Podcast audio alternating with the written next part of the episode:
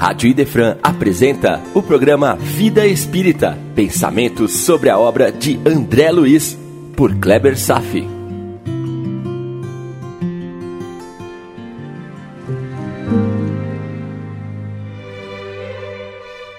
Nosso Lar, capítulo 43, em conversação, parte 6. E chegamos ao último encontro do capítulo 43 de Nosso Lar, que nos remeteu a um tema de enorme importância para todos os seres humanos: a transição planetária. Vimos assuntos periféricos que no final se ligam num conhecimento único. Falamos sobre aflições, sobre influenciações entre os seres, o ambiente de guerra, a falta de moralidade e de um movimento que cada dia se torna mais visível aos olhos preparados, ou seja, as mudanças do ambiente físico e social do planeta, como reflexo da onda de transformação que vivemos na plenitude e que chamamos de transição planetária. A Terra está se transformando, meu irmão, numa casa onde receberá uma nova geração de seres que estão chegando para assumir o seu comando. Não haverá milagres nem desenvolvimento de hiperhumanos mas suavemente o perfil de integridade moral do planeta vai ascender. E quem estiver preparado ficará para o replantio de uma nova civilização que vai florescer nos próximos séculos. Mas quem não estiver e persistir em focar-se nas forças do mal, ou insistir em manter uma perspectiva materialista de vida, será convidado a habitar mundos mais primitivos que o nosso ou, dependendo, reencarnar em povos mais atrasados aqui mesmo no planeta. Todo o esforço que Moisés empreendeu para estabelecer a ideia de um Deus único para todos os homens, toda a caminhada de Jesus, que veio nos ensinar sobre o significado do amor de Deus para todos os povos, em suas parábolas e suas ações. E todo o conhecimento agora com base científica e a lógica racional, para justificar as parábolas de Jesus e ensinar os homens, sem exceção, sobre a verdadeira vida espiritual que nos aguarda após a morte do corpo e de toda a eternidade. Todos esses movimentos nos direcionam a um único sentido. O homem precisa espiritualizar-se sem fantasias e reconhecer o Deus soberano e criador de todas as coisas, e a igualdade que nos irmana a todos, no mais profundo sentimento de fraternidade que deverá nos nortear no futuro próximo.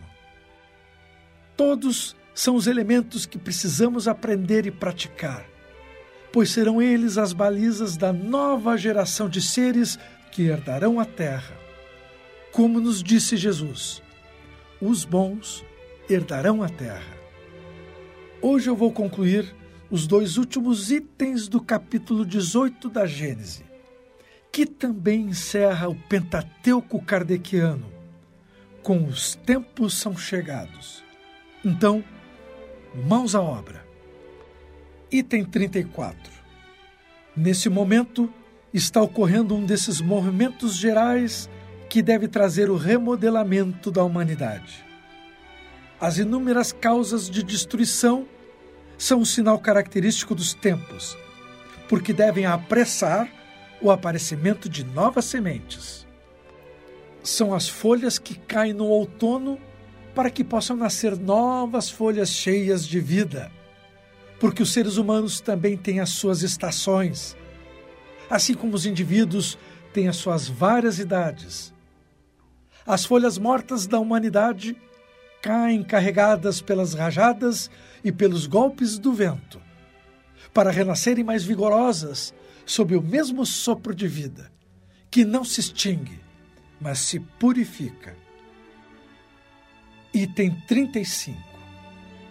Para o materialista, os flagelos destruidores são calamidades para as quais não existe compensação são acontecimentos sem resultados úteis, pois que aniquilam seres para sempre. No entanto, Para aquele que sabe que a morte destrói apenas o corpo físico, os flagelos destruidores não têm as mesmas consequências e não lhes causam o menor temor. Ele compreende o seu objetivo e tem a consciência de que, para os homens, tanto faz morrerem juntos ou isolados, já que, de uma maneira ou de outra, todos terão que morrer um dia. Os incrédulos vão rir dessas coisas e dirão que isso é uma ilusão. Mas digam o que disserem, não escaparão à lei comum, que a todos alcança quando chega a hora. Desencarnarão, por sua vez, como todos os outros, e então o que lhes acontecerá? Nada, dirão eles, mas viverão a despeito de si próprios e um dia serão forçados a abrir os olhos. E essas foram as últimas letras publicadas nas obras fundamentais do Espiritismo, conclamando para a reflexão e transformação moral de todos os homens de boa vontade. Agora alguém pode dizer que já sabia dessas coisas. Mas então, o que está fazendo com todo esse conhecimento? Nossa única meta essencial é atravessar o tempo e o espaço, nos desenvolvendo e evoluindo em direção a Deus, meu irmão. E nossas vidas no mundo terrestre são apenas papéis que desempenhamos e que são trocados conforme as vidas e conforme as eras. Mas por que então invertemos os nossos valores? Doamos o tempo para as coisas de um mundo material e deixamos de lado o que é do espírito. O que é da carne é carne. O que é do espírito é espírito, nos alertou Jesus. Mas a maioria investe na matéria. São essas pessoas que manifestam suas torpezas num ambiente de guerra é preciso começar um movimento de elevação, meu irmão. Não estou vendendo cadeiras do céu. Estou convidando para uma luta contra os nossos maus pendores. Muitos dizem que já sabem de tudo isso e não movem uma palha para mudar seu coração. Há uma história sobre um grande espírita que viveu no século XIX e desencarnou em 1918 chamado Eurípides Barçanufo. Viveu numa cidade no interior de Minas Gerais, como um grande apóstolo de Cristo. Numa mensagem de Chico Xavier, sabemos de um fato da vida dele, quando num certo dia ele saiu do seu corpo físico como alma errante e voou aos céus e foi subindo, subindo, até chegar numa região celestial, com imagens campestres. Lá ele prosseguiu caminhando e se deparou com um homem sentado. Aproximou-se e identificou estar diante de Jesus. Diante de Jesus, Eurípides Barçanufo se curvou em reverência e viu que ele chorava e perguntou ao mestre: Por que choras? Não houve resposta. Quando questionou: Será porque os homens te esqueceram? Foi então que Jesus respondeu: Não choro por aqueles que me esqueceram, mas por aqueles que conheceram o Evangelho, mas não vivem os seus preceitos é disso que eu estou falando, meu irmão. Hoje temos com a doutrina espírita todas as explicações tão claras sobre diversos assuntos. Temos as maiores respostas sobre a nossa natureza. Quem somos, de onde viemos, para onde vamos. Temos o consolo de sabermos que não seremos destruídos pelo nada fatalista dos materialistas estamos aprendendo todos os dias com os grandes guias da humanidade e, mesmo assim, dedicamos pouco tempo à prática desses ensinamentos. estamos aprendendo o Evangelho, mas sem tempo para a prática da caridade. Por isso, Jesus chora por nós. E por isso, o homem ainda consegue criar um ambiente infernal diante das catástrofes coletivas, como numa guerra, e criar uma atmosfera pestilenta, fruto de nossas próprias emanações mentais. Ainda criamos umbrais, criamos legiões abismais. Meu irmão, até quando? O que nos falta para iniciarmos nossa revolução interior? É aquilo que o ministro Benevenuto responde. Falta de preparação religiosa, meus amigos. Não basta ao homem a inteligência apurada. É-lhe necessário iluminar os raciocínios para a vida eterna. E quero seguir com as palavras dele. Abre aspas. O Espiritismo é nossa grande esperança e, por todos os títulos, é o consolador da humanidade encarnada Trata-se de uma dádiva sublime, para a qual a maioria dos homens ainda não possuem os olhos de ver. Esmagadora maioria dos novos aprendizes aproxima-se dessa fonte divina a copiar antigos vícios religiosos.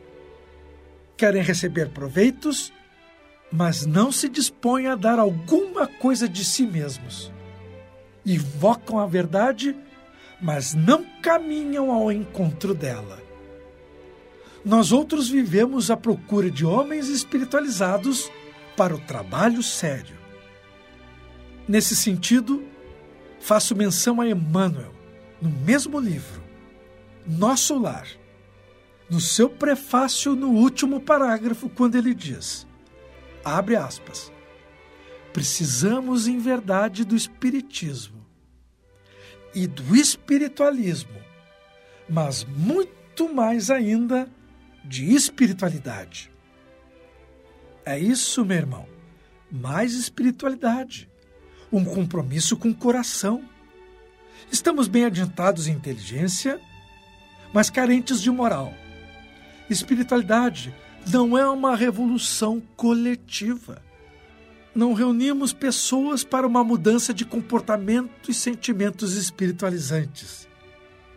Esse é um compromisso puramente individual. É você em parceria direta com o Mestre Jesus. O resultado evolutivo global será efetivo quando homem a homem se processar tal revolução. O que estamos fazendo dos tesouros da alma? Estamos fazendo Jesus chorar? Precisamos dar um basta. O ministro Benevenuto está falando sobre isso. E é exatamente sobre isso que se trata o capítulo 43. Aparentemente, é sobre a descrição do ambiente de guerra. No entanto, esse ambiente de guerra somente se criou porque a humanidade está desviada do seu caminho original. Temos a melhor receita em nossas mãos. Busque mais boa vontade em trabalhar o seu psiquismo, não apenas por si, mas pelo mundo e principalmente por Deus. Ah, muito poucos sabem fazer isso. Hoje, apresenta a música de Guilherme Arantes, que vai nos inspirar de uma forma indizível a mantermos a força da fé num futuro radioso de luz para todos. A música da nova geração. A canção chama-se Amanhã. Feche os olhos e mergulhe na letra sublime, embalada pela melodia maravilhosa que ambas se autocomplementam. Deixo com vocês Guilherme Arantes amanhã.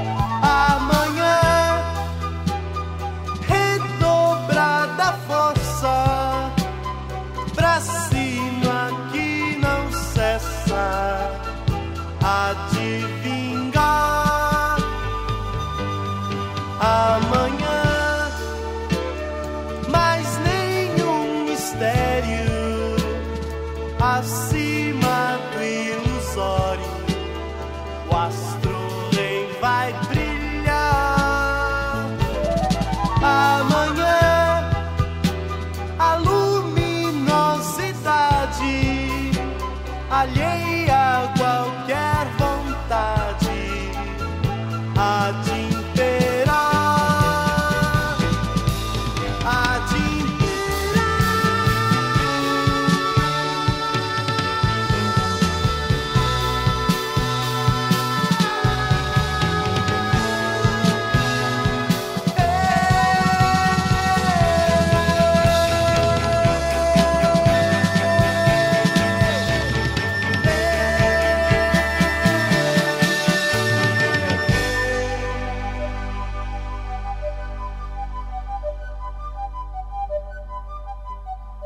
Amanhã está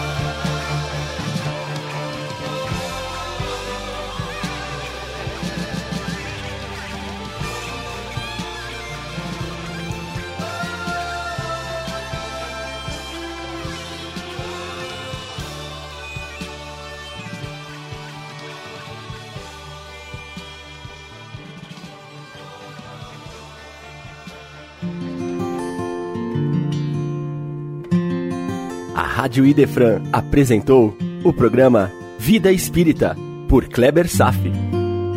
Todas as terças e quintas, às nove da manhã. Programa Vida Espírita